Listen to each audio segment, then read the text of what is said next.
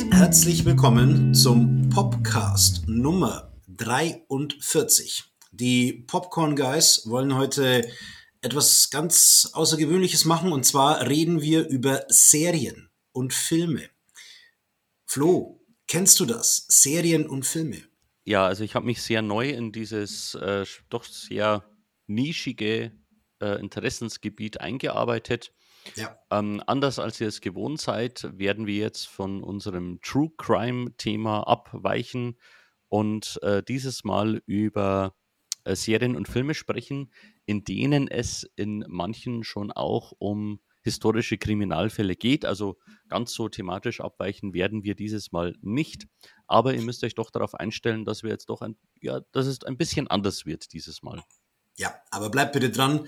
Äh, es lohnt sich. Wir haben bei diesen Serien und Filmen doch uns äh, ein paar interessante Sachen reingearbeitet. Den Beginn machen Serien und du hast da eine Serie auf dem Zettel, wo wir schon äh, in der dritten Staffel sind, wie es scheint. Genau so ist es. Ähm, die Rede ist von The Boys. Ähm, The Boys ist, ähm, ja, würde ich sagen, doch eine der bekanntesten äh, und beliebtesten Amazon-Serien, eine Comic-Verfilmung, eine Superhelden-Verfilmung.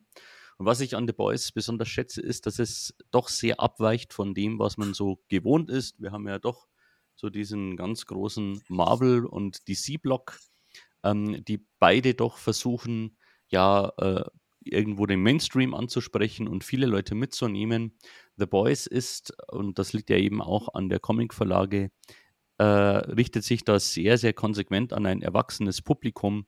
Es geht extrem vulgär und extrem blutig zur Sache. Ähm, und es hat aber auch so einen, ähm, ja, so eine sarkastische Erzählweise, die, würde ich sagen, schon sehr kritisch gegenüber beispielsweise Marvel und DC ist. Es geht nämlich in The Boys ähm, um eine Welt, in der Superhelden existieren und eine ganz bekannte Superheldentruppe ist The Seven, angeführt von Homelander, der im Grunde so eine Art Superman ist.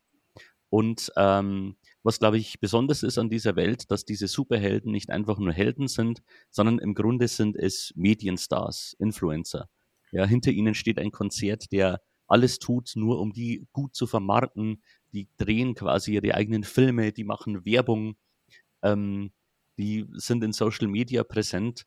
Und äh, man kann sich vermutlich denken, hinter dieser Maskerade, hinter diesen strahlenden Helden ähm, stecken abgrundtief böse und egoistische Menschen oder beziehungsweise Helden. Ob, ob man sie als Menschen bezeichnen kann, ist so die Frage.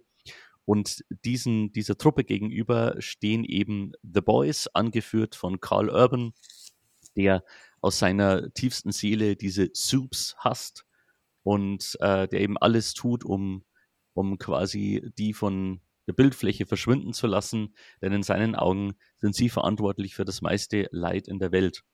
Und gerade so dieses Spannungsfeld zwischen ähm, Butcher, also der Figur von, von Carl Urban und Homelander, der einfach fand, also eine äh, wirklich ganz fantastische Figur ist, ähm, der quasi eine, eine übermächtige, ein übermächtiger Charakter, aber völlig unkontrollierbar.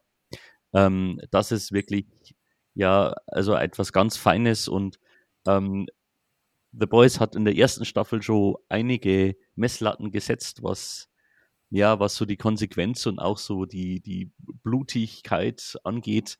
Und sie haben es doch geschafft, immer wieder noch einen draufzusetzen. Also da geht es wirklich ganz, ganz krass zur Sache. Äh, hat mir von vorne bis hinten sehr viel Spaß gemacht. Ähm, hat jetzt auch neue interessante Charaktere eingeführt und ich freue mich schon auf die bereits bestätigte vierte Staffel. Also eine absolute Empfehlung für Superhelden-Fans von mir für The Boys. Okay.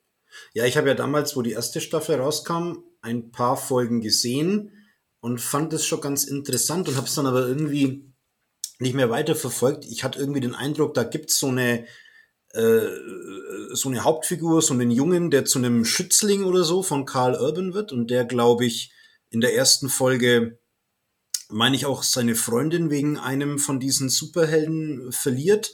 Genau. Und ähm, von daher auch äh, so ein persönliches Interesse hat, gegen die zu, vorzugehen. Ist das so weiterhin die Hauptfigur oder ist das jetzt eher so eine Carl Urban-Serie? Nee, ähm, der ist schon, also Hui, Huey heißt der. Hui. Ähm, äh, der ist schon weiterhin, würde ich sagen, schon so die Hauptfigur. Mhm. Ähm, wobei halt äh, ja der gegen eine Figur wie, wie Butcher äh, von Karl Urban oder eben so andere, also schon ein bisschen zurücksteht. Ähm, es ist schon eine Ensemble-Serie, würde ich sagen, wo du viele Charaktere hast, äh, die wirklich gut ineinander wirken und, und schon auch alle ihre Berechtigung haben. Also es konzentriert sich jetzt nicht so stark auf diese eine Figur. Aber der ist weiterhin äh, mit dabei und steht schon sehr im Fokus. Ja, aber klingt ja so, als hätte sich die Serie ganz interessant und positiv entwickelt und äh, ich habe jetzt da noch mal ein bisschen mehr Lust bekommen, da noch mal neu einzusteigen. Ja, ich kann es dir echt nur empfehlen. Also es ist eine tolle Serie. Mhm. Mal vielleicht, ähm, ich gehe mal davon aus, frühestens nächstes Jahr äh, können wir mit der vierten Staffel dann rechnen, die möglicherweise dann auf der Abschluss wird. Das kann man jetzt noch nicht so absehen. Mhm. Ähm, dann lohnt es ja vielleicht auch, wenn alles dann gesammelt da ist, einzusteigen. Kann man auch Ja. machen. Wobei das ja ziemlich rasch wäre. Also in meinem Kopf ist das jetzt eher eine Serie mit einem hohen Budget und einer langen äh, Post-Production auch. Ja, Soll ja. dann wirklich schon nächstes Jahr kommen? Naja, also es war jetzt nur von mir so, wie Ah, gesagt, okay. Mhm. frü frühestens äh, nächstes Jahr, aber vermutlich erst in zwei Jahren Ja, okay. äh, kann man damit rechnen. Okay. Was es jetzt schon abgeschlossen anzuschauen gibt, ähm, ist eine kleine Doku-Reihe bestehend aus drei Teilen namens Trainwreck Woodstock 99. Und äh, es geht quasi um das Woodstock Festival, das 99 ähm, ja ein weiteres Mal stattgefunden hat in New York. Ähm, und äh, muss dazu sagen, ich komme sehr frisch von einem Festival. Ähm, und da war es jetzt ganz spannend, äh, ja, so eine kleine Doku über ein Festival anzuschauen, das ganz offensichtlich ganz, ganz ordentlich schief ging. Ähm, ich muss zugeben, ich wusste, also mir war klar, dass Woodstock öfter stattgefunden hat, Mhm. ähm, aber über dieses Desaster wusste ich jetzt eigentlich nicht Bescheid. Ähm, diese, diese kleine Doku-Reihe ja, zeichnet quasi ein Bild von der Entstehung, also einer der Mitbegründer vom originalen Woodstock 69 wollte das eben wieder aufleben lassen. Und das Ziel war eben, ein weiteres Mal, so quasi für die neue Generation, ein Woodstock zu schaffen, ein paar Tage Festival, wo Love and Peace ganz oben stehen. Und da scheint aber von Anfang an der Wurm drin gewesen zu sein, denn viele werfen dann eben den Hauptverantwortlichen vor, dass es ihnen vor allem darum geht, äh, Geld zu generieren und weniger einfach ein gutes Festival zu schaffen. Ähm, und das ist ganz spannend innerhalb der, der Doku, weil eben diese beiden Hauptverantwortlichen immer wieder zu Wort kommen, aber eben auch Besucher und auch Leute, die in diesem großen Team waren. Man merkt schon zwei so Fronten, die da gegeneinander stehen. Man hat ein bi- bisschen so das Gefühl, die Hauptverantwortlichen haben bis heute nicht so richtig verstanden, dass das eigentlich alles so richtig, richtig schief gelaufen ist, während andere gesagt haben, uns war das damals schon klar, dass das völlig aus dem Ruder läuft. Ähm, und so ist es dann eben auch gekommen. Es ging, also es fing davon schon da an, dass dieses Festival auf einer stillgelegten Army Base stattgefunden hat. Mhm. Also, was auch schon ein bisschen so ein großer Kontrast ist für das große Love and Peace Festival, dann auf einer Army Base. Dann muss die Infrastruktur nicht so wirklich geklappt haben. Ähm, die Leute durften quasi keine Getränke mitnehmen, mussten aber dann vor Ort irgendwie Wasser für 4 Dollar kaufen und es war alles völlig überteuert. Äh, es war unheimlich heiß. Und dann ähm, wird ihm auch beschrieben, dass die Bandauswahl ja auch an manchen Stellen nicht so gepasst hat. Also du hast da eben so die größten Acts der damaligen Zeit gehabt, irgendwie Korn und Red Hot Chili Peppers, äh, Limp Bizkit. Ähm, äh, das waren dann doch irgendwie auch Bands, die jetzt weniger so den Love and Peace äh, Spirit rüberbringen, sondern wo es dann doch ein bisschen aggro eher zugeht. Und dann hattest du halt auch ähm, ja eine Viertelmillion ähm, Besucher, die sich auch aus ganz unterschiedlichen Leuten zusammengesetzt haben, die auch, glaube ich, mit unterschiedlichen ähm, Erwartungen daran gegangen sind. Also du hast da manche, die gesagt haben, ich will so dieses alte Woodstock. Andere haben gesagt, ich will einfach nur Party machen und alle Drogen nehmen, die es gibt.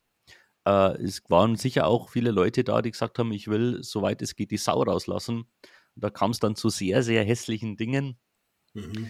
bis dann am Ende, kann man so sagen, die Lage völlig eskaliert ist und ähm, da so ein marodierender Mob übers Festival gezogen ist und alles niedergebrannt hat. Also das lief also völlig aus dem Ruder. Mhm. Ähm, echt spannend zu sehen.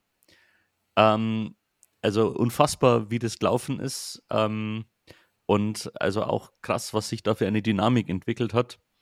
Ähm, ich muss echt sagen, diese dreiteilige Doku-Reihe ist es echt wert anzuschauen. Kann man auch schön wegschauen. Also es ist so dreimal eine Dreiviertelstunde ungefähr. Also das kann man, kann man gut wegschauen. Und wer sich ein bisschen für, für Festivals interessiert, äh, dem würde ich das echt empfehlen. Das ist echt, puh, was da gelaufen ist.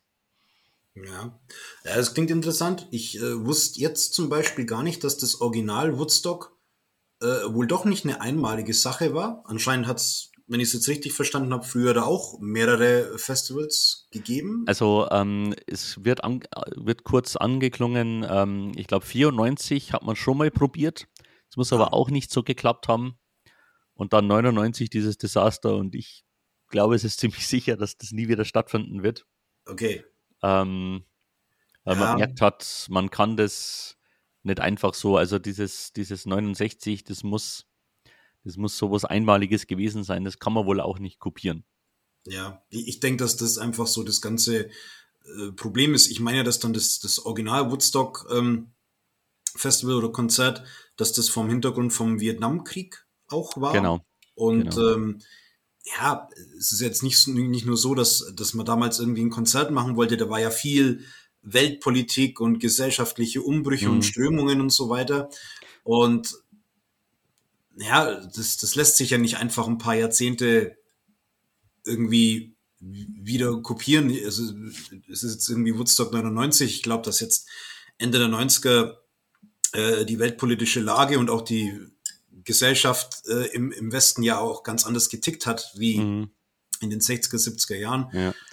Ähm, es erinnert mich auch ein bisschen, äh, wenn man Filme, die zum Beispiel in den 70er, 80er Jahren irgendwie groß waren, wenn man die heute versucht, durch Reboots und Remakes und durch irgendwelche Fortsetzungen das wieder irgendwie so neu zu generieren und dann da eben auch oft dran scheitert. Also da scheint es mir so Parallelen zu geben.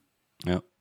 ja. Ähm, nur kurz eben zu diesem politischen Hintergrund. Also man hat es schon auch, äh, dieses 99 ähm, angeleiert, um äh, so das Thema ähm, ja, Waffengewalt in den USA mhm. ähm, aufzugreifen. Ich glaube, also kurz davor war dieser Amoklauf in Columbine mhm. und das war dieses Mal so der, der Aufhänger.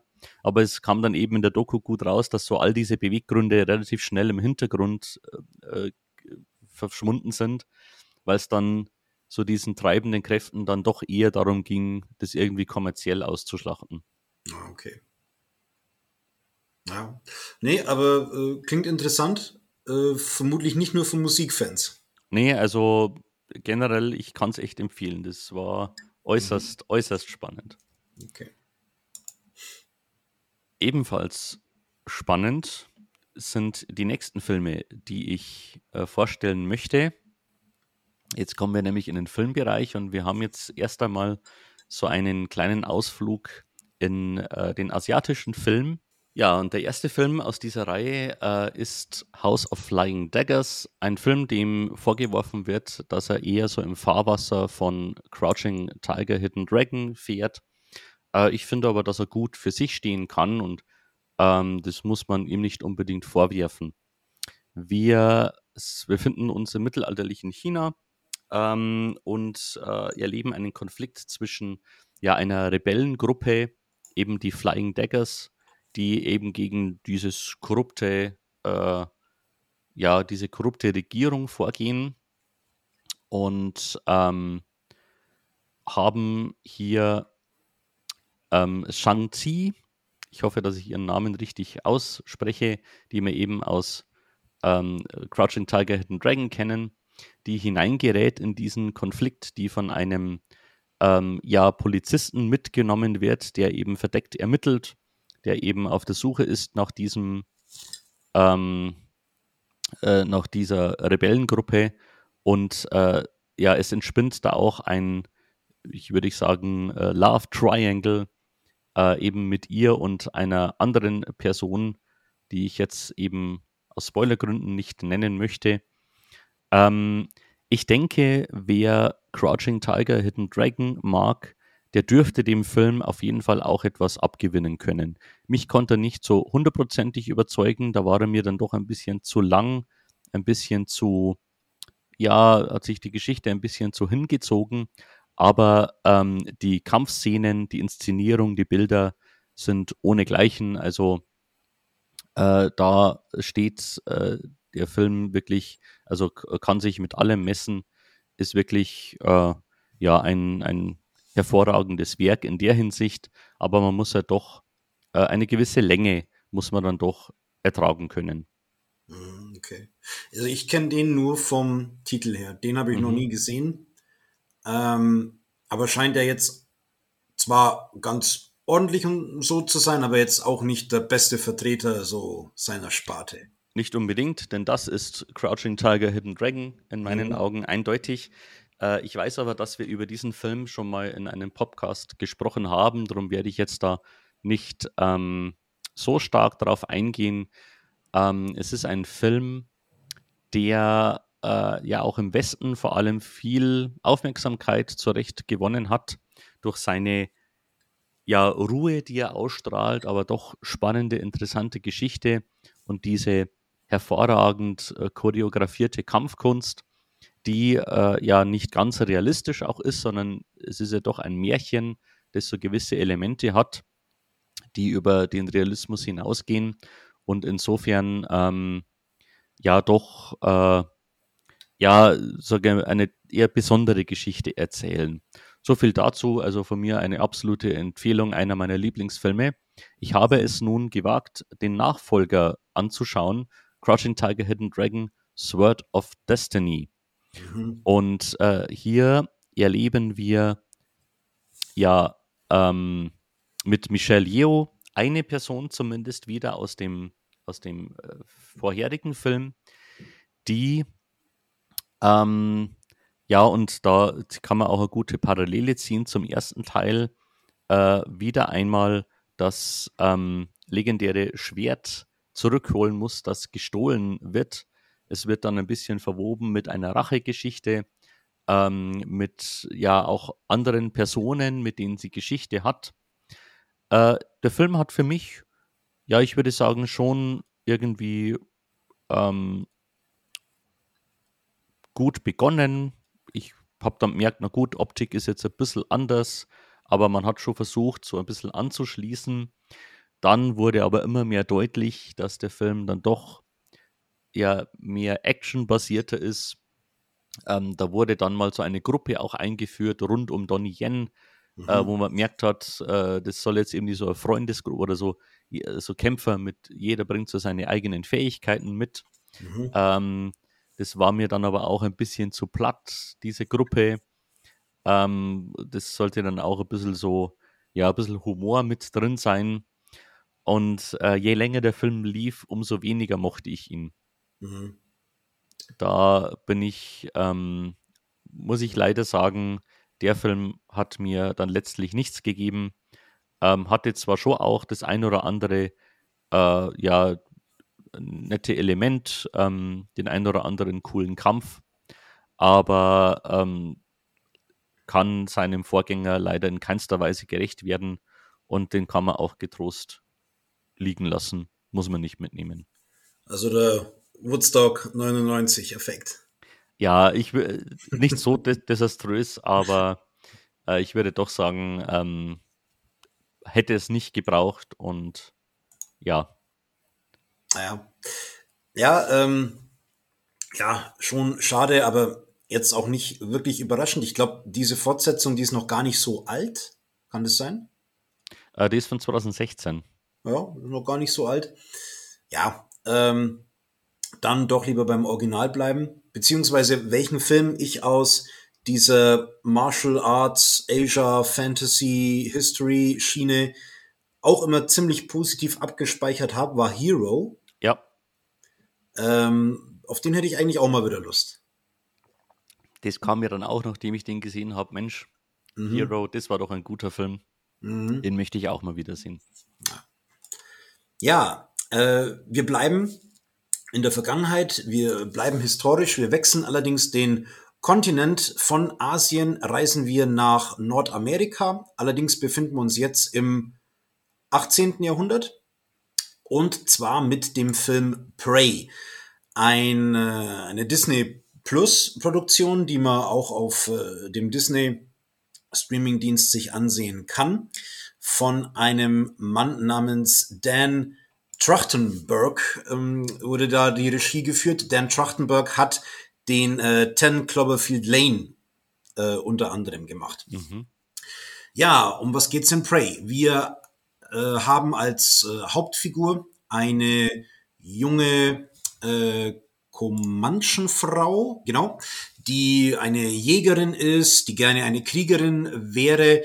Ähm, das ist in ihrer Kultur jetzt nicht äh, unbedingt verboten, dass sie als Frau das kann. Sie wird aber dann doch eher von ihren ähm, männlichen Stammesgenossen auch eher belächelt oder zurückgehalten.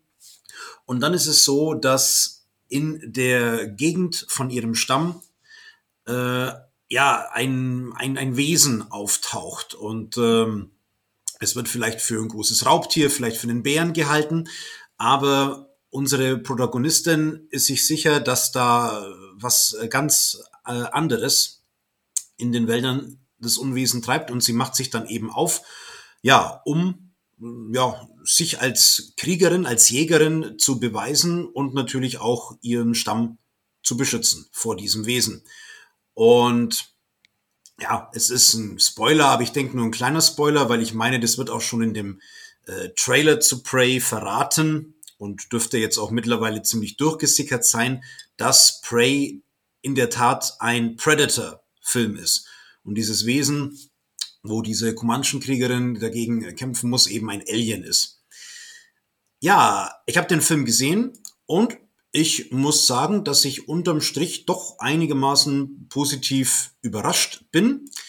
Ähm, ja, also man darf da ja schon skeptisch sein. Zum einen, äh, ja, wieder mal irgendein Predator-Film. Ich glaube, die letzten Fortsetzungen habe ich gar nicht gesehen. Die scheinen ja auch eher, äh, ja, grausam ähm, gewesen zu sein. Das andere, wo ich dann eher ein bisschen zweifelnd war, ja, eine Disney Plus Produktion, wird da überhaupt irgendwie ordentlich zur Sache gehen? Ich bin dann aber wirklich in den meisten Punkten eines Besseren belehrt worden. Es ist ein unterhaltsamer, geradliniger, recht kurzer und knackiger, ja, Sci-Fi, äh, Horrorfilm, äh, Überlebens-Survival-Film. Ähm, es geht meiner Meinung nach auch die meiste Zeit ganz gut auf, dass wir da eben äh, die, diese äh, Ureinwohner mit ihren äh, Pfeil und Bogen und Speeren und Messern haben und auf der anderen Seite das Alien, weil der Predator äh, zumindest in der ersten Hälfte des Films auch eher mit äh, Nahwaffen und speerartigen Waffen kämpft. Äh, dann ist es allerdings so, dass dann irgendwann im Laufe des Films so äh, französische äh, Trapper äh, auftauchen die dann eben äh, natürlich ihre Gewehre haben und dann ändert der Predator auch seine Taktik und dann fährt er auf einmal doch mit den sehr fortschrittlichen äh, Waffensystemen auf und da finde ich dann kippt's dann so ein bisschen in der Glaubwürdigkeit, dass das hier Gegner auf ja, ich sag mal, auf, auf einem ähnlichen Niveau sind, äh, so dass es irgendwie eine glaubwürdige Spannung, Ausgeglichenheit, wie auch immer vermittelt. Das kippt dann hier und da aber so richtig schief läuft's nicht. Also der Film kann schon seine Spannung bis zum Ende aufrechterhalten. Äh, sie, die ähm, die, die äh, Comanchen-Kriegerin spielt, könnte irgendwie eine Schwester von äh, Aubrey Plaza, glaube ich, sein, aber sie heißt Amber Mithander, äh, glaube ich. Die macht das ziemlich gut. Äh, sie machen jetzt meiner Meinung nach auch nicht den Fehler, dass sie diese doch sehr äh, kleine und zierliche Frau jetzt als, äh, als, als, als eine große physische Bedrohung gegenüber diesem Predator dastehen, sondern sie kämpft eben hauptsächlich doch äh, mit ihrem Verstand und mit Taktik und versucht es irgendwie äh, klug anzugehen, anstatt mit roher Gewalt. Und ähm, ja, zur Sache geht's auch. Also der hat schon einige Szenen, die es in sich haben und die ziemlich blutig sind. Also ich war gut unterhalten und äh, der braucht sich, der ist natürlich jetzt nicht so cool wie der erste Film mit Arnold Schwarzenegger, aber der braucht sich, sich da jetzt nicht so groß äh, davor zu verstecken, finde ich. Ja, offensichtlich gibt es auch im Predator-Franchise äh, dann doch nochmal so positive Überraschungen. Mhm. Du hast es ja schon gut deutlich gemacht, äh, dass die Reihe sich eigentlich nur negativ entwickelt hat. Ich schätze eben den ersten auch sehr, der macht echt Spaß. Das ist so richtiges 80er-Action-Kino. Ähm, alle anderen, also ganz viele davon habe ich auch nie gesehen, ja. weil ich einfach weiß, dass die nie irgendwo da anschließen können. Und es ist schön, dass es dann doch mal etwas Neues gibt in einem ganz anderen Setting, das dann auch gut und schlüssig aufgeht. Ich habe leider keinen Disney Plus, aber äh, vielleicht werde ich den Film irgendwo mal sehen können, denn ich habe jetzt schon auch Lust drauf bekommen. Ja, ist auch schade, weil das wäre wirklich ein Film, also der, der, den könnte man sich im Kino wirklich gut aus, äh, anschauen, allein wegen den Bildern. Und ich meine auch, dass der im Kino äh, auch ordentlich gelaufen wäre. Also gerade so im Sommer irgendwie so ein, äh, ein ordentlicher ja. Blockbuster, der jetzt äh, ja nicht irgendwie rotzig ist. Also der wäre im Kino gut aufgehoben gewesen, finde ich. Ja, das, ja. ich war da auch verwundert und dachte mir eben schon deswegen, oh, wahrscheinlich ja. ist der nix. Aber ja. äh, das scheint ja auch so die große Meinung zu sein, dass der durchaus im Kino seine ja. Berechtigung gehabt hätte. Was ich beim Trailer auch dachte, weil ich glaube, dass da erst so hinten raus im Trailer klar wird, auf was es genau rausläuft. Ich hätte es auch spannend gefunden ohne den Predator-Bezug. Also, dass mhm. die gegen irgendeine, ich weiß nicht, vielleicht hätte man ja so eine Art äh, indianische Sage oder sowas gefunden. Äh, einen bösen Geist, einen bösen Dämon irgendwie im Wald mhm. oder so. Ähm, gut, aber klar, äh, Predator zieht dann. Auf der anderen Seite haben sie den Namen Predator ja nicht mal in den Titel gepackt. Mhm, das stimmt. Also, dass man irgendwie sagt, ähm, wir machen das aus Wiedererkennungs- und Franchise-Gründen. So ganz durchgezogen haben sie es ja dann im Titel ja. auch nicht. Man muss aber dann sagen, ohne den Predator-Bezug hätte der Film dann niemals diese Aufmerksamkeit gewonnen, die er jetzt hat. Das ist natürlich auch richtig. Und wenn er dann doch gut ist, dann hat er die Aufmerksamkeit schon auch verdient. Ja. Ähm, mal gucken, wie sich es weiterentwickelt. Ich kann, kann, mir nach dem Film jetzt durchaus vorstellen, dass man ja vielleicht sogar noch in einem anderen historischen Setting den Predator auftauchen lässt. Äh, man muss dann das storytechnisch ja nicht immer das Rad neu erfinden, aber es ist halt einfach dann ein erfrischendes Setting, eine erfrischende Konfrontation, solange man halt irgendwie drauf achtet, ähm, dass dieser Kampf zwischen den Kontrahenten dann doch irgendwie einigermaßen ausgewogen rüberkommt. Also da ja. muss man schon aufpassen, weil sonst, ähm, ja, sonst ist halt nicht glaubwürdig. Also soweit ich weiß, ähm, es ist ja etwas in der Vergangenheit, ist eben auch dieser Predator noch nicht so technisch so ausgestattet wie die Predator, Predatoren, die man so aus den anderen Filmen kennt. Ja. Also insofern ist ja das Niveau auch schon ein bisschen angeglichen, weil der auch noch nicht so hoch entwickelt ist. Ja. Wenn, ich, wenn ich das richtig verstanden habe. Äh, das kann gut sein. Mein Eindruck im Film war es dann auch, dass der Predator selber sich vielleicht anpasst. Also, wenn, wenn er jetzt sieht, mein Gegner benutzt diese und jene Waffen, ich will den Spaß an diesem Kampf, weil ich glaube, darum geht's ja dem Predator auch, mhm. dann verwende ich Waffen auf einem ähnlichen Niveau. Und wenn ich sehe, ich habe jetzt Gegner, die andere Waffensysteme benutzen, andere Taktiken haben, dann passe ich mich ja. auch an und kann dann vielleicht noch ein bisschen tiefer in die Tasche greifen. Also so habe ich verstanden. Ich bin jetzt aber auch nicht der Predator-Experte. Naja, Experte bin ich auch nicht. Soweit ich weiß, ähm, suchen sich ja Predator, Predators immer ähm, die Gegner raus, die sie eben für ebenbürtig halten. Also was anderes mhm. interessiert sie gar nicht. Ja. Ähm, ist natürlich die Frage, wenn sie jetzt gegen jemanden kämpfen, der ihnen schon weitaus unterlegen ist, würden sie überhaupt den Kampf suchen, indem sie irgendwie andere Waffen benutzen oder würden sie gleich weitersuchen ja. nach anderen Gegnern? Aber gut, äh, ich bin jetzt da auch kein Experte.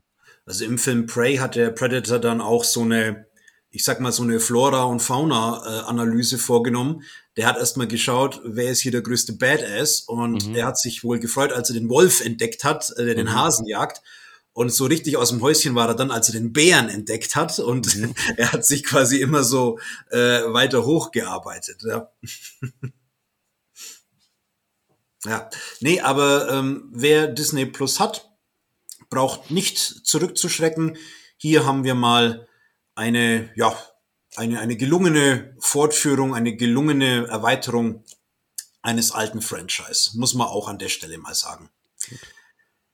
Ja, äh, wir bewegen uns weiter in der Zeit vom 18. Jahrhundert hinein ins äh, frühe 20. Jahrhundert. Ja, und äh, ich habe einen Film gesehen, einen zweiten Teil eines Films, wo ich äh, schon mal drüber berichtet habe, und zwar Downton Abbey 2, eine neue Ära. Ja, habe ich ja schon mal im Podcast darüber berichtet, dass es eigentlich diese Serie ist über das äh, fiktive Adelshaus in England, äh, wo es eben die Serie gab, dann den ersten Kinofilm und jetzt den zweiten Kinofilm. Ich empfand ja den ersten Kinofilm schon ein bisschen als zu seicht und zu plätschernd und das ist in dem zweiten Kinofilm auch leider äh, fortgeführt worden. Da geht es darum, dass die Grafschaft von Downton Abbey, äh, dass die Besuch bekommen von einem Filmemacher. Die Filme sind ja zu der Zeit, äh, von der wir da reden, äh, noch ziemlich jung und ein neues Medium. Und er möchte eben auf dem Anwesen Downton Abbey seinen Film drehen mit, äh, ja, ein paar schwierigen Schauspielern, die da eben kommen. Ja, aber die Hälfte der Grafschaft von Downton Abbey bekommt diese Dreharbeiten gar nicht mit, weil sie müssen nach Südfrankreich, weil da, glaube ich, irgendwie so ein Testament oder sowas aufgelöst wurde und da ein Anwesen jetzt dann den Grafen wohl auch gehört. Und dann gibt's dann eben parallel zu den Dreharbeiten auf Downton Abbey diesen Ausflug nach Südfrankreich. Ja, und es ist jetzt wirklich nicht besonders ereignisreich. Äh, emotionale Fallhöhen sind jetzt nicht so groß da. Also ich habe es ja beim letzten Mal schon gesagt, ich finde da die Serie, die Serie tatsächlich stärker wie die Kinofilme, weil da dann doch ein bisschen was los ist und äh, auch historische Ereignisse wie Erster Weltkrieg und so weiter eine Rolle spielen, was wir jetzt hier nicht haben. Ich denke, es ist einfach ja nochmal so ein äh, so, so ein Extra oder so ein bisschen ein Gutzi äh, für die Fans, die da eben ihre geliebten Figuren einfach nochmal sehen. Äh, ja, und halt, die das mögen, mit denen haben sie dann einfach nochmal zwei Stunden eine gute Zeit. Also, okay. wer die Serie mag, wer die Figuren mag, kann sich's gern anschauen. Es gibt ja doch einen gewissen Hype um das Ganze. Ähm, aber ich muss sagen, mir war es zu seicht. Okay. Ja. ja. über die Serie hast du ja auch schon mal berichtet und äh, es hat sich bei mir seitdem nichts verändert. Ich glaube, mein Interesse hält sich hier eher zurück. Ja, das ist auch völlig in Ordnung so. Nun äh, gehen wir einen Schritt weiter in die 1970er Jahre mit dem Film Flucht aus Pretoria.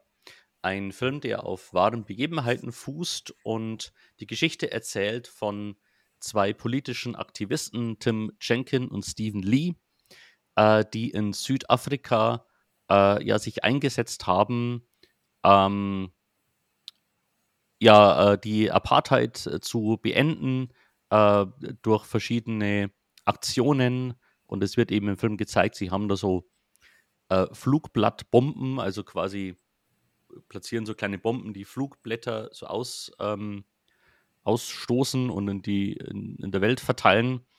Äh, die haben sie eben platziert und werden dann aber erwischt und in das äh, Hochsicherheitsgefängnis Pretoria gebracht. Und äh, die beiden äh, wollen sich damit aber nicht äh, zufrieden geben und wollen da ausbrechen. Dargestellt werden die beiden von Daniel Radcliffe und Daniel Webber. Ähm, Radcliffe ist ein Schauspieler, den ich persönlich wirklich sehr gern mag. Ich sehe den einfach gern. Ich finde, der hat so seine Range, in der er gut spielen kann. Der sucht sich immer sehr interessante Rollen raus. Also ich ähm, bin wirklich Fan von, von dem und fand seine Darstellung jetzt auch in diesem Film äußerst spannend. Äh, man könnte erwarten, dass es wirklich so ein ja, vielleicht actiongetriebener ähm, ja, Gefängnisausbruchfilm ist. Ähm, allerdings muss ich sagen, Flucht aus Pretoria ist dann doch eher ein Slowburner, der sehr ruhig erzählt, welchen Plan die schmieden. Also ihr Plan ist es, ähm, Daniel Radcliffe, der hat ein sehr fotografisches Ge äh, Gedächtnis und er sieht sich die Schlüssel der Werte an und beschließt, diese Schlüssel aus Holz nachzuschnitzen. Und sie müssen sich da sehr ausgeklügelte Pläne äh, zurechtlegen, um eben diese Vielzahl von Schlüsseln nachzuarbeiten, die sie für die vielen verschiedenen Tore in diesem, in diesem äh, äh, Gefängnis brauchen. Es schließt sich ihnen dann noch ein weiterer äh, Gefängnisinsasse an, der sie unterstützt. Und es gibt da wirklich ein paar so ganz kleine, feine Momente, die ultra spannend sind, wo sie kurz davor sind, erwischt zu werden oder wo, sage ich mal, ein Schlüssel im, im, im Schloss abbricht und sie nicht wissen, wie sie ihn da jetzt rausbringen. Also wirklich ähm, ein Film, der so seine ganz spannenden Momente hat. Ich hätte mir an der einen oder anderen Stelle ein bisschen mehr äh, Charakterentwicklung erwartet oder zumindest mehr über die Charaktere zu erfahren oder auch über ihre Beweggründe, über ihren Kampf gegen Apartheid. Da, das kommt ein bisschen zu kurz, obwohl sich der Film mit vielen dann doch Zeit lässt. Alles in, annen, alles in allem aber doch ein äußerst spannender Thriller, der ja wirklich eine, eine interessante, wahre Geschichte erzählt. Okay. Ja, äh, auch über ja, eine Zeit oder, oder eben äh, Apartheid ähm, in Afrika, wo ich nicht so wahnsinnig viel drüber weiß. Ähm, ist es dann so, dass der Film, hast du so das Gefühl, der vermittelt einem da auch so ein bisschen Wissen und äh, paar so, so, so Fakten und Zustände über die Zeit oder?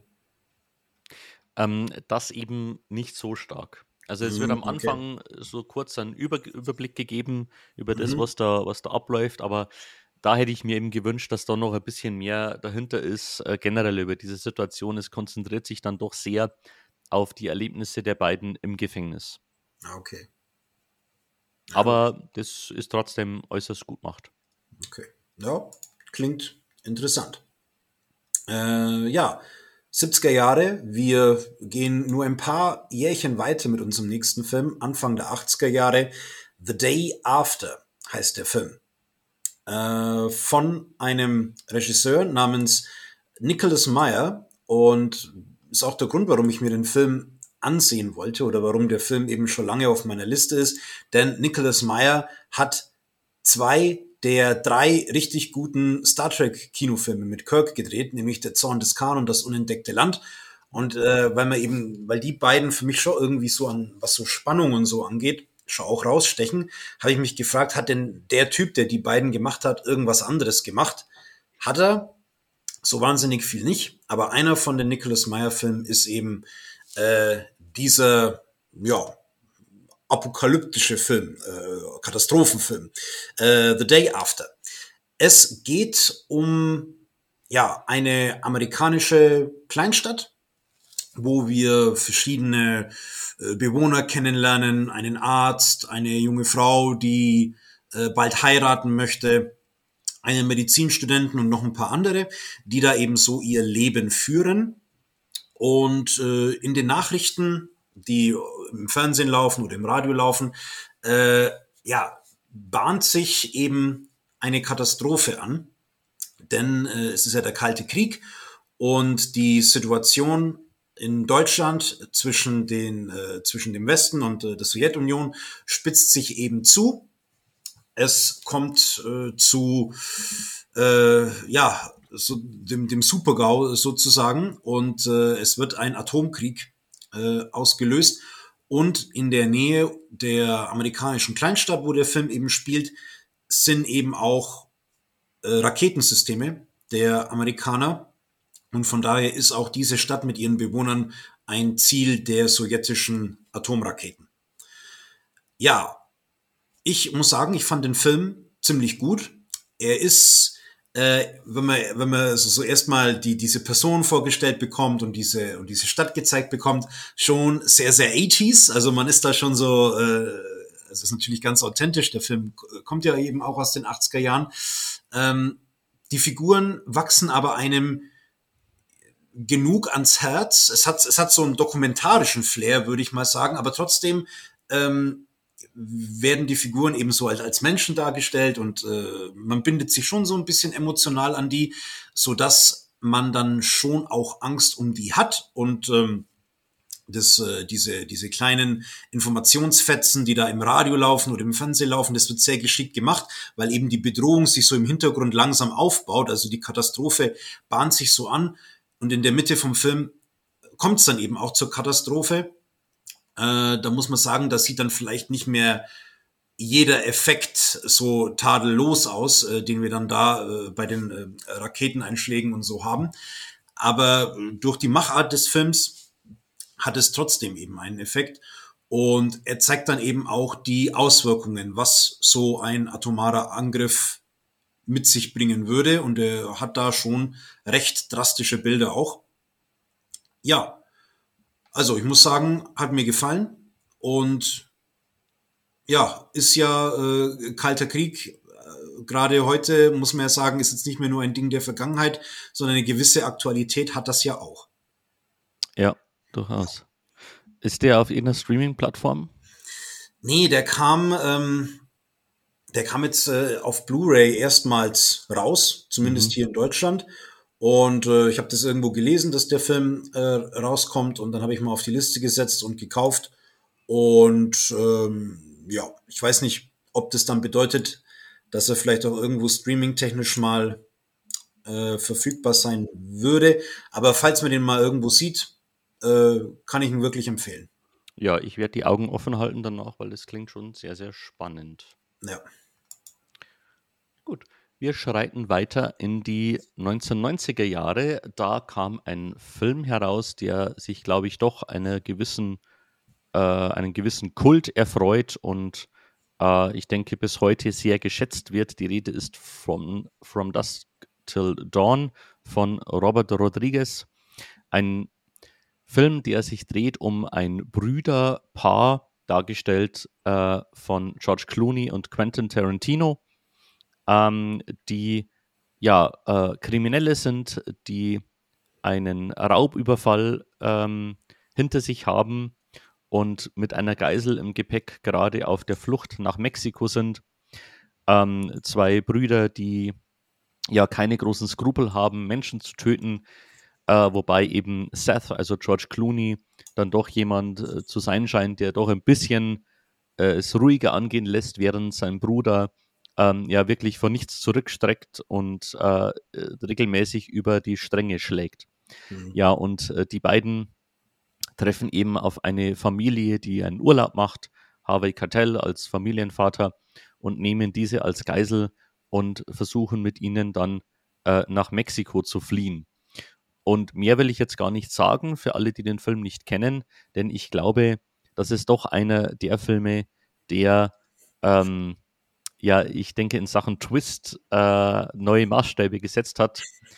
äh, ich denke, man, ja, niemand kann so wirklich erwarten, äh, was da auf einen zukommt. Drum, ähm, denke ich, kann ich den Film einmal allen empfehlen, die ihn noch nicht kennen. Äh, ich denke, er ist FSK 18 und das aus gutem mhm. Grund. Mhm. Ähm, ja, ich denke, mehr braucht man dazu gar nicht sagen. Ja, also auf jeden Fall ein verdienter Kultfilm. Ich habe den erst sehr spät gesehen. Wir waren da zu dritt und du und der andere Freund, ihr kanntet den äh, und ich kannte den nicht. Und äh, es war schon sehr cool, was den Twist angeht. Ähm, war ich schon sehr aus dem Häuschen. Und ich habe dann ein paar Jahre später habe ich den Film mit meiner Schwester gesehen und sie kannte den auch noch nicht. Und ich muss sagen, es ist sehr, ähm, äh, es macht wahnsinnig viel Spaß, den Film mit einer Person zu sehen, die den noch nicht gesehen hat. Ja. Ähm, also wer den von euch kennt, ladet Freunde und äh, Kollegen oder wen auch immer ein und legt diesen Film ein. Habt eine gute Zeit. Ja, auf jeden Fall. Auf jeden ja. Fall. Ja, ähm, eine weniger gute Zeit hatte ich mit dem nächsten Film. ähm, ich bin äh, in eine äh, Situation gekommen, in der nicht ich die Filmauswahl bestimmen durfte, sondern andere. Und die Wahl fiel auf einen Film, auf eine deutsche Komödie mit dem Titel Fuck You Goethe 2. Jetzt möchte ich dich am Anfang mal fragen, kennst du den Fuck You Goethe 1?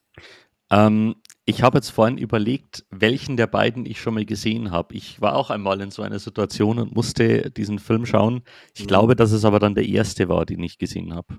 Ja, also den ersten, den habe ich auch vor oh, sieben, acht Jahren oder so mal gesehen und den fand ich so okay irgendwie. Äh, ja, den zweiten habe ich jetzt kürzlich eben sehen müssen und da würde ich sagen, der ist dann doch noch mal eine Ecke schlechter. Ähm, es geht um Elias Mbarek, der eigentlich Kleinkrimineller ist, aber eben durch diverse Umstände zu einem Lehrer an einem Gymnasium wurde und da, äh, ich weiß nicht, eine zwölfte oder dreizehnte Klasse, glaube ich, unterrichtet. Und die Klasse, das ist eben ja ein ziemlicher Sauhaufen ähm, oder halt äh, ja halt irgendwie auch so ja, ein bisschen so schrullige Typen oder Verlierertypen, wo eigentlich niemand äh, von der Schulleitung zum Beispiel davon ausgeht, dass die überhaupt jemals das Abi schaffen.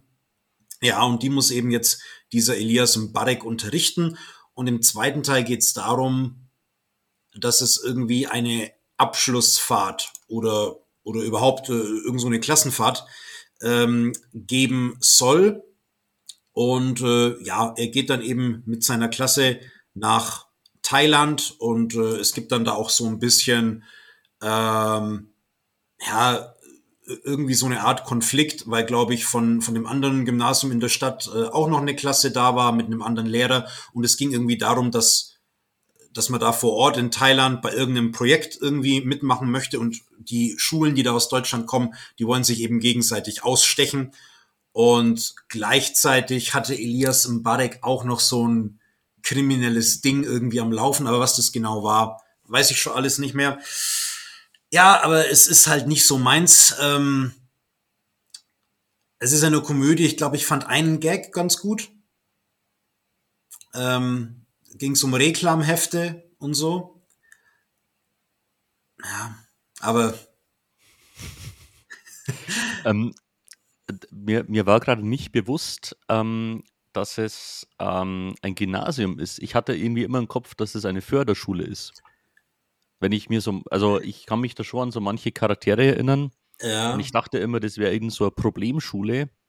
Äh, das war mir jetzt nicht mehr bewusst, dass das ein Gymnasium sein soll. Ah, jetzt aber. Äh, das ist äh, vielleicht das Gymnasium, das, äh, das, das falsche Wort. Es ist die Goethe Gesamtschule. Ah ja, okay. Und äh, okay, das Gesamtschulenkonzept, das haben wir ja hier in Bayern nicht so wirklich. Ähm, ja gut, äh, da tummeln sich dann eben alle möglichen Niveaus äh, auf mhm. so einer mhm. Gesamtschule, aber diese andere Schule, die auch eine Klasse nach Thailand schickt, das ist sozusagen das Gymnasium und deswegen okay. gibt es auch den Konflikt zwischen der Gesamtschule und diesen Snobs vom Gymnasium. Ja, okay. So, ne? Ah, okay, okay. Ja, genau. Ja. Okay. Ja. ja, aber äh, ist nicht so meins. Ähm, weil es gibt noch einen dritten Teil, aber den werde ich wahrscheinlich auch nur dann sehen, falls ich mal wieder in so eine ausweglose Situation komme. Ja. ja. Ich, ich wünsche es dir nicht. Gut. Äh, ich möchte weitermachen, zuerst mit einem Film, den ich vergessen habe in unserer Liste aufzunehmen, den ich aber noch nennen möchte. Und zwar Superheld wider Willen oder wie er im Original heißt, Super Eros malgré lui. Ich kann kein Französisch. Ähm, ich habe jetzt einfach vorgelesen, was da steht. Aha. Ja, und es geht um Cedric, ein äh, doch eher erfolgloser Schauspieler, der ja ein ziemliches Loserleben führt. Irgendwie seine Freundin hat ihn, hat sich getrennt von ihm. Ähm, seine Freunde halten jetzt auch nicht so viel von ihm und er hat eigentlich schon keine keine Hoffnung mehr, dass es für ihn noch irgendwie positiv wird, als er die über Umstände ähm, beziehungsweise über Umwege die Hauptrolle in einem Superheldenfilm bekommt, nämlich Batman. Also nicht Batman, sondern Batman, der aber so gewisse Parallelen auf, aufweist. Und ähm, ja, er nimmt diese Rolle an, äh, die, der Dreh beginnt und dann hat er ähm, einen Unfall und bei diesem Unfall verliert er sein Gedächtnis. Und als er da aber aufwacht in diesem Badmobil und in dieser Rüstung, Und alles, was er so da hat, ist er fest davon überzeugt, dass er in Wirklichkeit ein Superheld ist und äh, dass quasi die Handlung des Films ähm, quasi sein reales Leben ist. Ähm, genau. Und äh, so ist er eben äh, gewillt, seinen Auftrag auszufüllen, komme was wolle. Äh, Philippe Lechot, Lachot mhm. ähm, heißt der Regisseur, der eben auch die Hauptrolle gespielt hat und der eben so manche Komödien auch ähm, äh, geschaffen hat. Ich habe so auf Letterbox gesehen, dass seine Filme äh, jetzt nicht unbedingt in der breiten Masse äh, so sich Beliebtheit erfreuen, was ich verstehen kann, weil es doch so manche Gags gibt, äh, die sehr flach daherkommen. Also man lässt hier nichts aus. Ich muss aber schon auch sagen, in diesem Film gab es so manche Ideen, Anspielungen, gerade eben so, so Superheldengeschichten, die mir dann doch gefallen haben und wo ich doch ein paar Mal lachen musste. Also insgesamt eine eher seichte Komödie, äh, die man aber durchaus anschauen kann. Also ich, ich hatte Spaß damit, äh, war ein, ein wirklich äh, eine nette Klamotte ähm, mit ein paar coolen Ideen ähm, und schon sympathischen Darstellern. Genau, auch wenn ich so manche Nebenstory rausgestrichen hätte, wo ich nicht so ganz verstanden habe, äh, wofür das eigentlich gut war. Mhm. Aber ähm, ja, ähm, er, er, scheint, also ich habe den Eindruck gewonnen, er hat wohl so eine Gruppe von Freunden, ähm, mit denen die immer wieder die Filme machen. Ja. Ein bisschen so der französische Adam Sandler wohl. ähm, Wobei ich den Film jetzt besser fand als so manchen Adam Sandler-Film. Da kenne ich jetzt mhm. auch nicht viel. Aber die meisten, die ich kenne, gefallen mir jetzt nicht so. Ja. Äh, aber hier Super Who oder Superheld wider Willen ist doch ein Film, äh, den ich für so einen Sonntagnachmittag empfehlen würde. Okay. Ja, und so ein paar Batman-Anspielungen gehen ja immer, ne? Ja, klar. Ebenfalls für so einen Sonntagnachmittag würde ich The Grey Man empfehlen. Äh, ich glaube, so der neue große, große äh, Blockbuster aus der Netflix-Schmiede, ähm, die ja gern das Geld mit beiden Händen nehmen und jemanden in den Rachen stopfen, der einen Actionfilm machen will. Mhm. Diejenigen, die den Film gemacht haben, sind aber nicht irgendjemand, sondern die Russo-Brüder, die ja doch mit äh, diversen Marvel-Filmen äh, so einige ganz große Blockbuster der vergangenen Jahre ge geschaffen haben. Und The Grey Man äh, hat deswegen so viel Aufmerksamkeit be äh, bekommen, weil ihm von vornherein klar wurde, dass das der teuerste Netflix-Film ever ist, mit, glaube ich, einem Budget von 200 Millionen. Mhm. Beim Anschauen habe ich mich des Öfteren gefragt, wohin diese 200 Millionen verschwunden sind.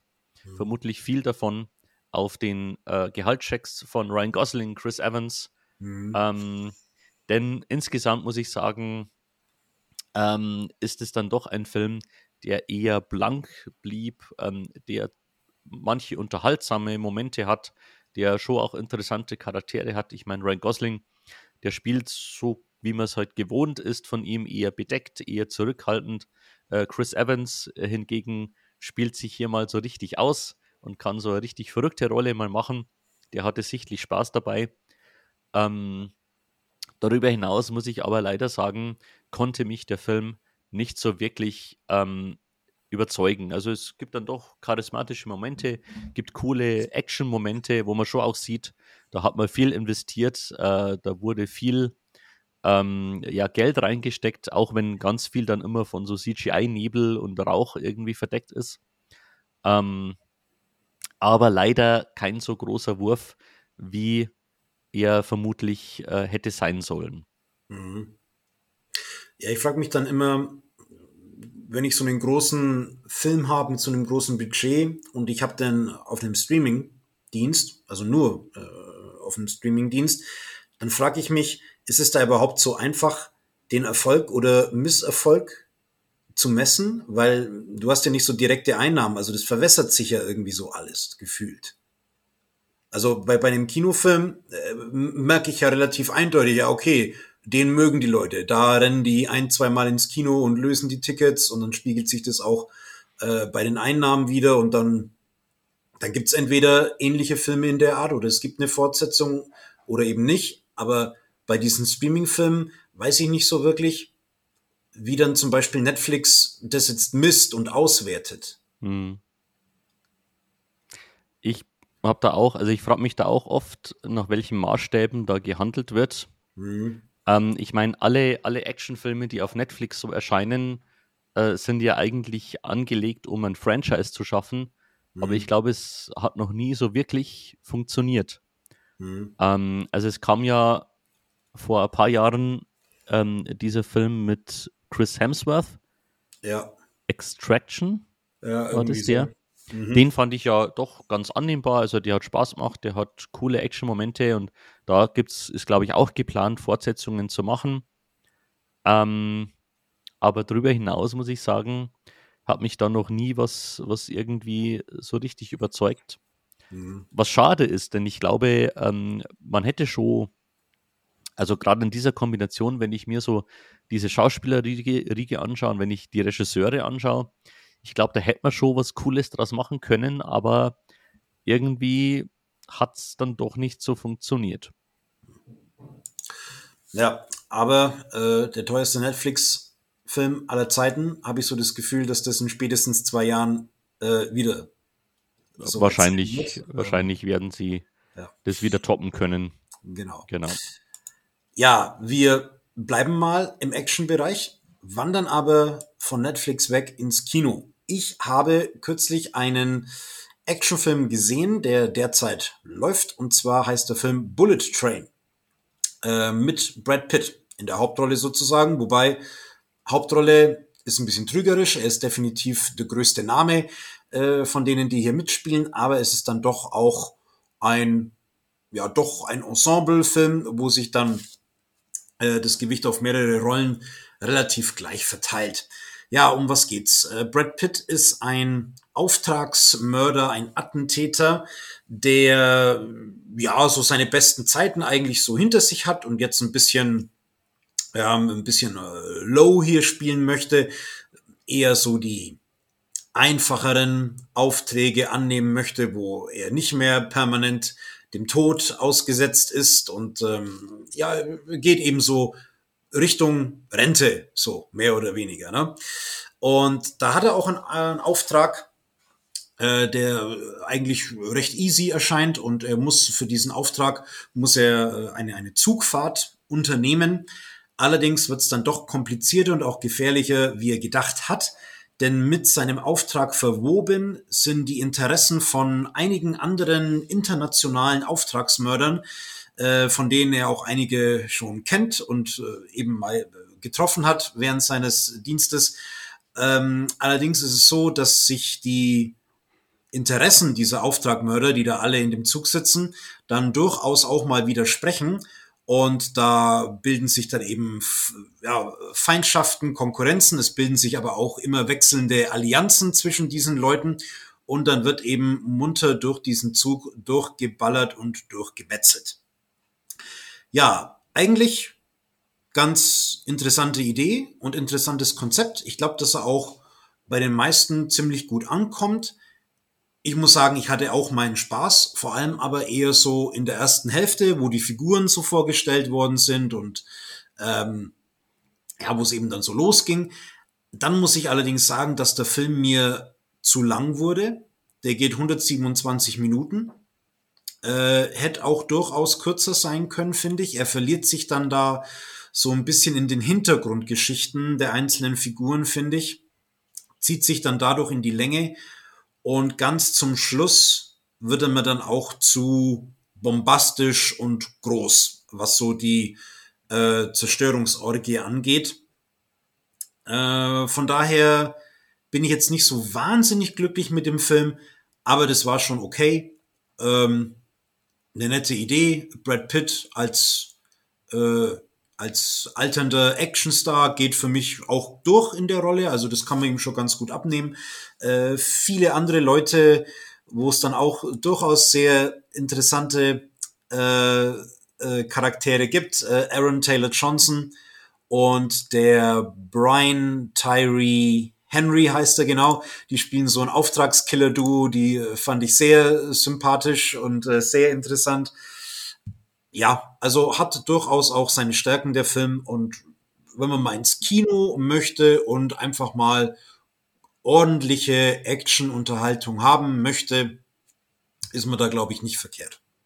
Ja, der läuft ja aktuell. Ich habe es leider noch nicht geschafft, ihn anzuschauen. Ich möchte ihn aber schon noch sehen, weil er dann doch eher positiv aufgenommen wurde. Mhm. Aber ähm, ja, äh, ich habe meine Erwartungen jetzt entsprechend angepasst. Also ja. mir ist auch klar, dass es nicht der allerbeste Film ist.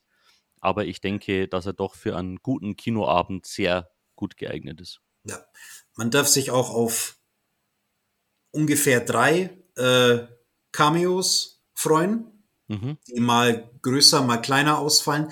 Äh, von daher würde ich empfehlen, jetzt nicht unbedingt vorher nachzusehen, wer da alles so genau mitspielt. Äh, dann freut es einen umso mehr, wenn da auf einmal jemand durchs Bild hüpft. Ja, cool. Freue ich ja. mich drauf. Ja. Gut. Und dann beschließen wir unseren heutigen Podcast mit dem letzten Film, den wir vorstellen möchten, und zwar Nope von Jordan Peele. Äh, Jordan Peele ist ja doch groß geworden als Comedian und hat dann so plötzlich ähm, einen Film rausgehauen, der in eine ganz andere Richtung ging, nämlich Get Out, den ich damals schon sehr mochte. Und äh, eben jetzt mit seinem dritten Spielfilm Nope hat er sich ganz eindeutig in dieser ja modernen äh, Horror-Ecke sich breit gemacht. Wobei er persönlich, glaube ich, äh, sich gar nicht so als Horrorregisseur ähm, äh, sieht. Ich habe irgendwo auf Twitter, habe ich mir gesehen, ähm, dass jemand geschrieben hat, so ja, endgültig äh, Jordan Peele ähm, ist der beste Horrorregisseur aller Zeiten und er selber hat dann irgendwie so drunter geschrieben, äh, hallo, äh, bitte, bitte löscht das, ähm, solange Wes Craven Filme ähm, existieren, äh, will er sowas nicht lesen. Okay. Genau. Ja, in Nope treffen wir ein Geschwisterpaar, äh, dargestellt von Daniel Kalua und Kiki Palmer, ähm, die ja auf der Farm, äh, auf einer, auf einer äh, Pferdezuchtfarm groß geworden sind und äh, die sich vor allem damit äh, verdingen, äh, Pferde auszubilden fürs Filmbusiness. Ähm, sie rühmen sich eben auch, dass ihr Ur-Ur-Urgroßvater ähm, quasi ja äh, auf dem ersten, also auf dem allerersten existierenden Film zu sehen ist, äh, als Reiter. Mhm. Und äh, sie sind da eben doch eine ziemliche Größe, äh, bis es ähm, ja dann zu einem Unfall kommt, in dem eben ihr Vater ums Leben kommt und sie dann ähm, ja diese, diese Ranch erben und ziemlich strugglen eben mit diesem Erbe. Und hinzu kommt, dass da eben etwas Ungewöhnliches in der Umgebung zu sein scheint, äh, das sich irgendwo über ihnen ja, befindet. Mehr will ich dazu nicht sagen. Mhm. Ich denke, äh, mehr braucht man auch äh, dazu, dazu nicht sagen. Wie immer gibt es hier eine, jede Menge Subtext, die Jordan Peele, den Jordan Peele hier einfließen lässt. Also es geht dann nicht einfach nur um irgendwie Mystery und Action, um der Action-Willen, sondern da haben wir immer noch etwas, das zusätzlich mitschwingt. Und ich muss sagen, ich war von den Bildern, äh, von der Geschichte schon ziemlich beeindruckt, hatte echt eine gute Zeit im Kino. Ähm, hatte ein paar Längen erlebt, wo ich mir gedacht habe, gut, da hätte man an der einen oder anderen Stelle vielleicht ein bisschen runterkürzen, das ein bisschen prägnanter machen können. Aber hat auf jeden Fall krasse Bilder und auch wirklich ähm, ja eine überraschende Story, die ich so nicht erwartet habe, äh, in petto, sodass ich den Film auf jeden Fall empfehlen möchte. Ja. Ja, also ähm, ich war auch gut unterhalten in dem Film. Äh, die, gut, die krassen Bilder hast du schon erwähnt. Äh, Daniel ähm, Kuh, genau, Kalua. den äh, sehe ich eigentlich auch recht gern, muss ich sagen. Ist ja der gleiche Darsteller wie aus Get Out, also vielleicht mhm. äh, ja, wird Jordan Peele da auch so arbeiten, wie es ja viele Regisseure tun. Wenn man irgendwie mal gut zusammengearbeitet hat, dann wiederholt man das äh, vermutlich auch gern. Ähm, die, du hast ja gesagt, dass es da so eine gewisse äh, Bedrohung gibt und irgendwas ist da in der Nähe von der Farm. möchte natürlich jetzt auch nicht verraten, was das genau ist, aber ich finde, sie, sie spielen in dem Film ganz geschickt damit, beziehungsweise sie haben dann so eine Art, äh, ja, wie soll man sagen, so ein Twist oder so eine Erklärung, was ich so auch nicht erwartet hätte, was ich aber sehr cool und interessant fand. Ja, hier und da ein bisschen zu lang. Mm, mir auch hier und da vielleicht ein bisschen zu lustig oder ähm, zu, zu, zu, also ein, ein, zu großer Bruch mit der Atmosphäre, weil am besten hat mir der Film gefallen, äh, wenn eben diese Atmosphäre aufgebaut wird und diese Unklarheit herrscht und diese Bedrohung. Ähm, also es, es, gibt so ein paar, so ein paar so Minuspunkte. Ähm, vielleicht möchte ich den Film aber einfach auch nochmal schauen, äh, um dann da nochmal was dazu sagen zu können. Ähm, ja, was mir gefallen hat, dass es eigentlich in diesem verhältnismäßig kleinen Setting so geblieben ist. Mhm. Also es spielt alles eben so auf dieser Ranch oder in diesem Ort so daneben und es ist alles äh, kleine Personenzahl, dieses kleinstädtisch ländliche ähm, Ambiente, was es da so gibt. Ähm, ja, ich würde jetzt aber trotzdem sagen, dass Get Out schon recht deutlich so mein Lieblings-Jordan Peele-Film bleibt. Ja, das sehe ich auch so. Den mhm. finde ich, find ich immer noch am stärksten. Ähm, ich denke, ich muss Nope vielleicht auch mal, mal nochmal sehen. Ich möchte ihn auf jeden Fall gerne auch einmal im Originalton sehen, mhm. denn ich glaube, dass ähm, so, ja, dass das, äh, der Akzent, also ich habe schon gehört, dass die sehr, sehr krassen Akzent dann äh, sprechen. Mhm. Ähm, das trägt dann sicher auch einiges bei, dass man vieles vielleicht im Deutschen dann nicht so transportieren könnte. Mhm. Ähm, aber ich, also ich fand ihn schon echt stark, aber auf jeden Fall sehe ich also äh, Get Out, äh, der hat für mich äh, dann doch nochmal ein bisschen was, ein bisschen was anderes gebracht. Äh, das, singt, äh, das schwingt sicher der starke Überraschungseffekt auch mit. Mhm. Ähm, aber den fand, fand ich schon als stärker, muss ich sagen. Ja. Ja, aber nichtsdestotrotz, ähm, Jordan Peele, ich bin gespannt auf seine nächsten Projekte, was da noch so kommt. Also auf jeden Fall ein vielversprechender Regisseur. Ja. Ähm, es wäre auch interessant, wenn er sich dann mal so in anderen Genres ein bisschen, bisschen austoben würde. Mhm. Äh, aber ich finde es gut, dass es doch einen Regisseur gibt, der so konsequent andere Horrorfilme auch macht, die ein bisschen auch so vom Mainstream-Horror abweichen. Ja. Ja, äh, mit Nope äh, beschließen wir unseren äh, bunten Podcast, unseren Sommerpopcast sozusagen. Äh, Sommerfilme, man spricht ja dann auch immer ein bisschen vom Sommerloch, mag schon auch zutreffen. Ähm, bin mal gespannt, was dieses Jahr noch so an Filmen und Serien auf uns zukommt. Ich denke so, ja, zwei, drei große Sachen erwarten uns da schon noch. Ja, aber erstmal wünschen wir eben allen, die zuhören, noch einen schönen Sommer. Äh, ja, für, für manche ist es ja doch auch Ferienzeit und Urlaubszeit. Ja, vergesst aber diese Serien und Filme nicht, denn da gibt's wirklich interessante Sachen. Ja, ja auf jeden Fall. Genau. Gut. Ja, bis zum nächsten Mal dann. Macht's es gut. Auf Wiederhören. Ciao, Servus. Ciao.